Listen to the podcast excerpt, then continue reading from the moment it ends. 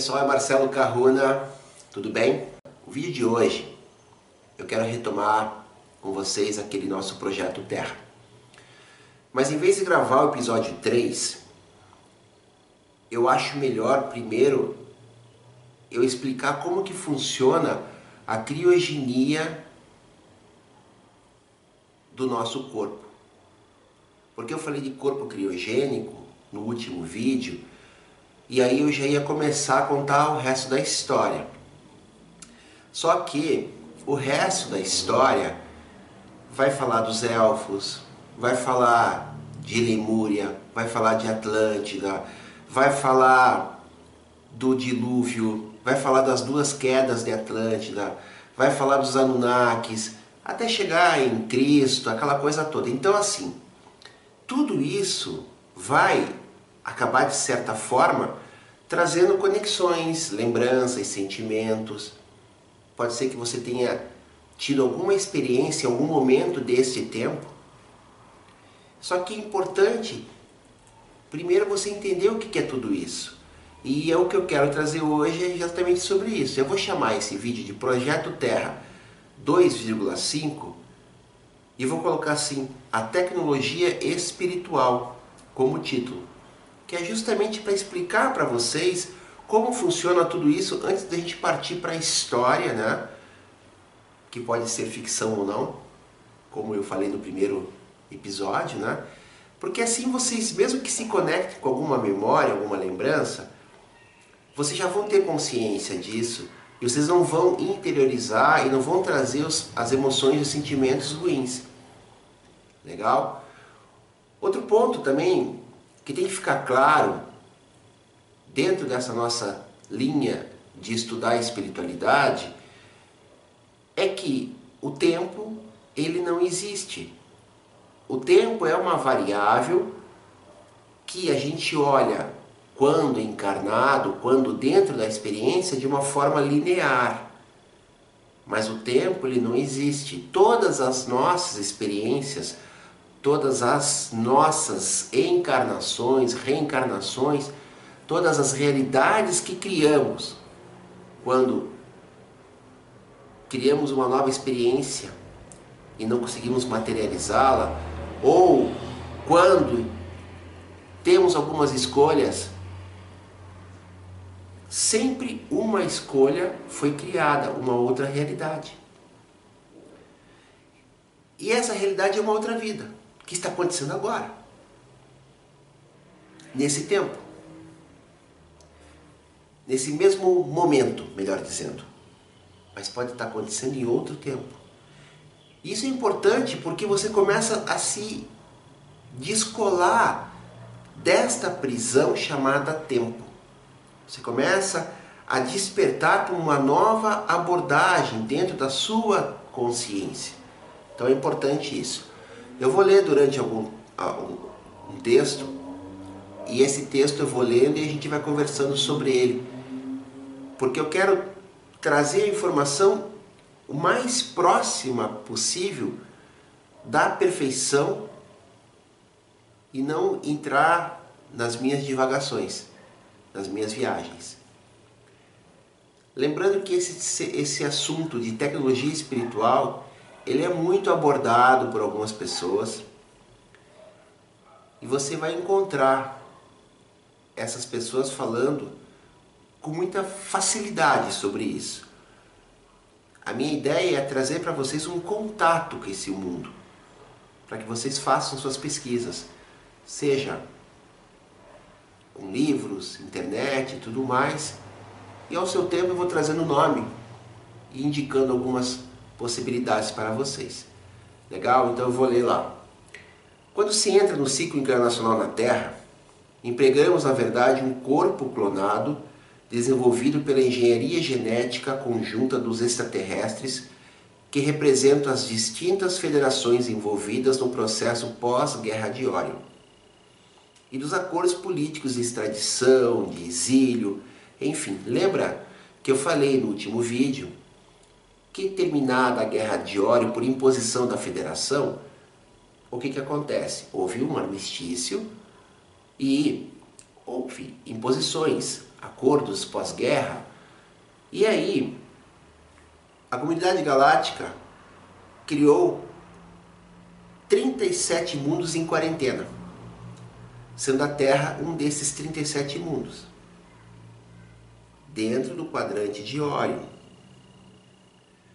A particularidade que o planeta Terra tem, e isso é importante que vocês já comecem a se sintonizar com isso, nós estamos na Via Láctea e a Via Láctea ela tem um percurso de 26, 26, acho que é isso, 12 com 12, 23 mil anos. 6 mil anos na escuridão, 6 mil anos na luz, 2 mil anos de cada lado, é isso? 12, é, é mais ou menos isso, enfim. Depois vocês fazem as contas aí, eu não estou. Acho que alguma coisa está interferindo em mim. Vamos lá. Dois mil anos, quando está nesse ciclo, dentro do cinturão fotônico, que é onde a gente está agora. Isso foi descrito no calendário maia e isso é o que está ocasionando toda essa aceleração no despertar. Né? Vamos lá.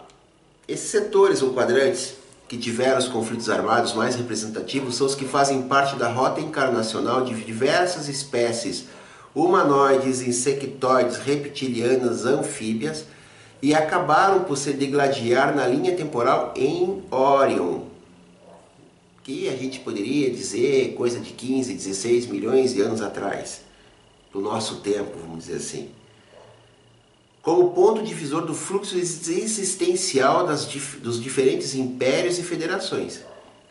Mais do que nos conflitos anteriores e de menor representação, após esses episódios, diversos planetas e asteroides foram colocados como colônias de quarentena e bilhões, bilhões de almas e consciências foram inseridas ali para promover o processo de limpeza e higienização social das sociedades no processo do pós-guerra. Os seres foram exilados, foram colocados em quarentena para que conseguissem se tratar, se limpar e que fosse feita uma completa remodelação do modelo operacional social dessas federações. Vamos lá. Olha que importante esse tempo agora. A questão resultante do processo de quarentena e exílio, ao se transferir bilhões de almas e consciências, era como distribuí-los e colocar todos eles em um processo de limitação total. Lembre-se que esses seres, grande parte clonados, eram seres que estavam presos dentro do sistema de guerra. Todos eles estavam com as suas seus traumas, com seus objetivos de guerra, de ocupar território, de conquistar, de manipulação genética, enfim. E aí, o que fazer com esses seres? Lembre-se que o comandante Toranque, através do projeto de Metraton, ele tinha conseguido fazer a clonagem perfeita da alma. Então esses seres, eles eram almas perfeitas que poderiam ter uma evolução espiritual. E aí é o seguinte, quem teria coragem de acabar com essas almas? Porque sobre o ponto de vista espiritual, esses seres são perfeitos, são seres de uma evolução que podem ter um caminho espiritual. Então quem teria a responsabilidade de falar assim, não, não, vamos acabar com todos eles? Porque você não tinha como fazer isso, ninguém poderia assumir isso, essa, ter essa atitude sem nenhuma consequência. E aí o que aconteceu? Não tinha como apagar a memória desses seres fazer com que eles retornassem lá no início. Porque lembra que eles foram criados dentro de um processo já de guerra. E aí viu a possibilidade de colocar eles em quarentena nesses países sob a tutela de alguns seres que controlavam essas prisões com os seus projetos pessoais. E como que era esse controle? Através da espiritualidade, da religião de cada um desses mundos. E esses seres são as hierarquias superiores. São os deuses, ou Deus, ou como você queira bem chamar. Por isso eu fiz aquele vídeo falando do demiurgo e Maia.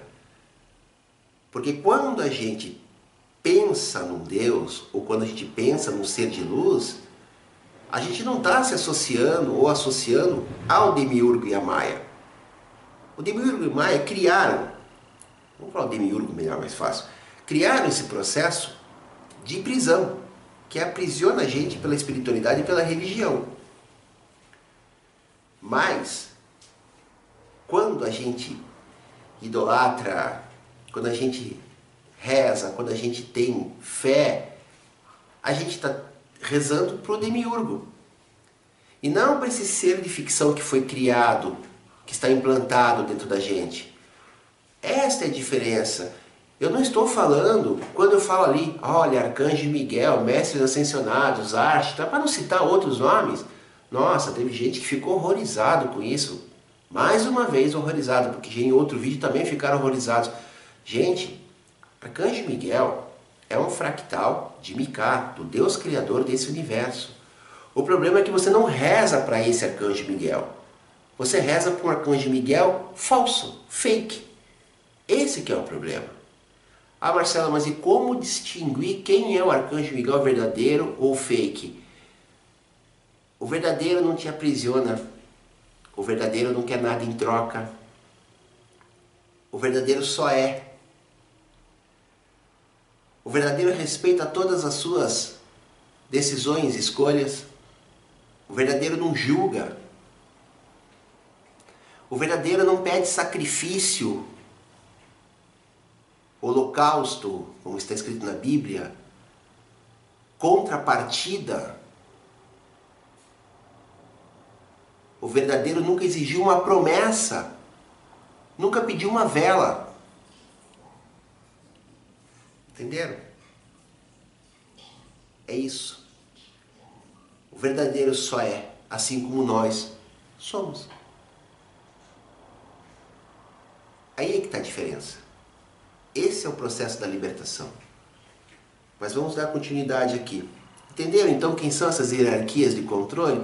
Esses caras que controlam a prisão, os carcereiros, são as hierarquias divinas que a gente rezava até outro dia, que a gente, a gente não, é, tá todo mundo aprisionado nesse processo, tá?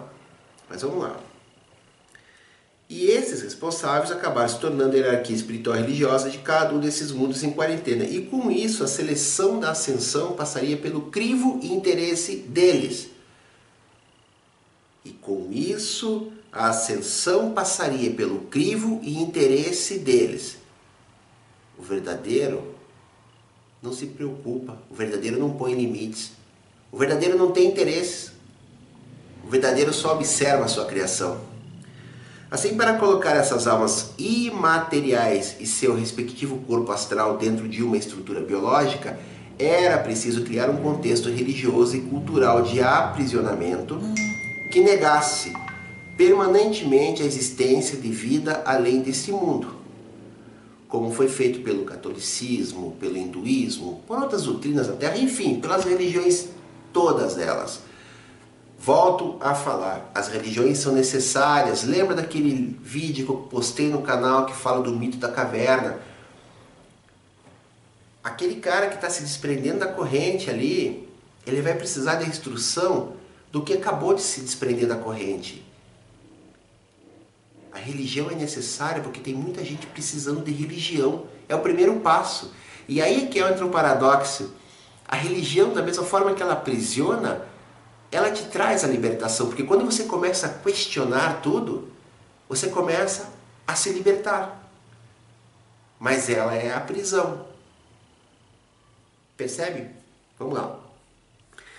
Aí o corpo criogênico ficaria por tempo indeterminado ou não no processo de congelamento tecnológico e com isso sobre, totalmente sob controle sem incomodar seus zeladores. Mas como manter aprisionado o corpo astral superior que possui entre as coisas, entre outras coisas, a capacidade de projetar um plano sideral? Então criaram planetas com campo de quarentena artificial. Percebe que existe toda uma tecnologia de criação? Existe toda uma engenharia espiritual e tecnológica por trás de tudo isso? Que não é simplesmente o sopro divino, ai, porque Deus veio ali ai, e fez a luz, e fez. Gente, existe toda uma estrutura de engenharia por trás disso tudo. O corpo biológico empregado em cada planeta deveria conter um gradiente de densidade compatível com o corpo astral planetário. E para manter o corpo astral do corpo criogênico aprisionado pela densidade e o corpo biológico limitado nas suas funções psíquicas, telepáticas e sensoriais, para assim poder interagir com programas de lobotomização cultural nesses mundos. Ou seja, eles deram uma maneira, criaram uma maneira de deixar o corpo criogênico aprisionado através do nosso corpo astral.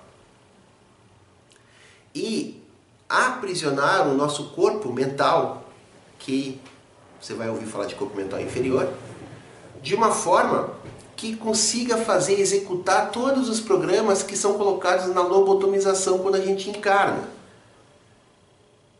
Que aí vem aquela farsa, ah, você não pode ter todas as suas memórias porque ia ser muito doloroso. Doloroso escambau. Me diz pelo menos para onde eu estou viajando. Não quero embarcar num avião, num navio e saber para qual sem destino. Você entendeu a jogada? O que, que eles fizeram com isso? Eles aprisionaram como que diminuíram a, a, a condição do teu corpo criogênico se manifestar e a tua conexão com essa sua essência, de forma que a lobotomização e os programas que eles conseguem inserir na gente aqui tem efeito. Essa é a tecnologia que eles usam.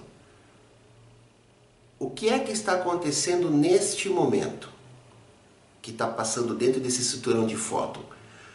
Muitas pessoas que possuem um corpo criogênico, não são todas as pessoas que possuem corpo criogênico. Algumas pessoas ou tiveram esse corpo criogênico destruído em algum momento, dentro da própria guerra ou dentro de manipulação, outras já vieram para cá conectadas direto com a sua alma. Isso é uma outra história. Mas vamos falar dessa expansão energética que está acontecendo dentro do cinturão de fótons está fazendo com que a tua conexão com a alma ou com o seu corpo criogênico se desperte. E esta estrutura se despertando, ela faz com que todos os fractais dela se conectem. Então tem gente que está tendo sonhos lúcidos, tem gente que está tendo projeção astral sem saber como, nunca aconteceu isso. Tem gente que não acreditava em nada, está vendo entidade e está se assustando. De repente está escutando coisas. O que está acontecendo nesse momento? Está sendo acelerado todo esse processo de despertar. E é muito interessante que isso ocorra, porque muita informação vai acelerar até 2026. Informações que já foram privadas, mas que agora não tem mais como segurar. O corpo biológico humano é um clone com a função que definimos nas federações de criogenia viva, ou seja, a alma é colocada dentro de um ciclo encarnacional sob vigilância como uma prisão, enquanto a verdadeira consciência e corpo criogênico estelar é mantido preso dentro dos tubos de contenção criogênicos conforme a pena criminal que lhe foi incutida. Cada um teve uma pena. Nem todos cometeram os mesmos crimes nem todos responderão pelo mesmo tempo, com a mesma, enfim, severidade de processo, né? Dessa forma, cada um de vocês, em sua maioria, passa a desenvolver um processo encarnacional como se fosse o início de uma evolução e perde a identidade original. E aqui está um problema. Porque quando a gente começa nesse processo encarnacional e como a gente não tem a conexão 100% com o nosso corpo criogênico, com a nossa alma, ou eu sou, a gente vai se perdendo dentro das nossas construções, das nossas experiências, daquilo que nós vamos construindo o tempo todo e cocriando. E quando a gente vê, a gente já criou um emaranhado de situações que, caramba, não tem mais como sair. Ah, mas como assim não tem como sair? Então eu não vou agora, eu estou ferrado, nunca mais eu vou sair desse processo encarnacional. Vai, vai sair a partir do momento que você se desligar de todas as culpas, onde você conseguir absorver a consciência total e simplesmente se desprender da prisão da religião que foi colocada dentro de cada um de nós. E aí quando eu falo isso, você fala assim, ah, mas eu não frequento religião, já sou desperto. Sério mesmo? Você consegue entender isso tudo de uma forma diferente? Você consegue, em vez de olhar para essas entidades, ver ali um presidente, ver um senador, ver um deputado, ver um juiz, ver um cara do Ministério Público, você consegue olhar para eles de uma forma fria, entender que eles fazem parte de uma hierarquia de controle, de um sistema total de controle? E de um sistema total de controle que está aqui para pegar e controlar uma prisão? Vamos inverter isso. Imagine se fosse possível você pegar, sei lá, não sei quantos presos tem no Brasil, mas vamos falar de 300 mil presos. Você pegar esses 300 mil presos e você pegar, conseguir fazer uma lobotomização na cabeça deles, no cérebro, né, melhor dizendo, e implantar neles uma holografia. Uma holografia que eles estivessem lá, por exemplo, trabalhando na construção de portos, de estradas, de lavouras gigantes, de pirâmides. E eles ganhavam seu salário, mas eles também mandavam 80% desse salário para suas famílias. E eventualmente eles recebiam informação dessas famílias. Um videozinho, alegria, olha, eu sei que você está longe, mas daqui a pouco tudo vai passar. Tudo virtual, tudo holografia. Não seria uma prisão fantástica? Onde você deteria o controle total dessas pessoas, faria eles trabalharem para você praticamente de graça? Porque você teria que dar alimentação, então não seria de graça, teria que dar, de certa forma, alguma estrutura de saúde e alojamento? E eles estariam fazendo aquilo com muito amor, com muita alegria, porque estariam recompensando a família virtual que cada um deles tem.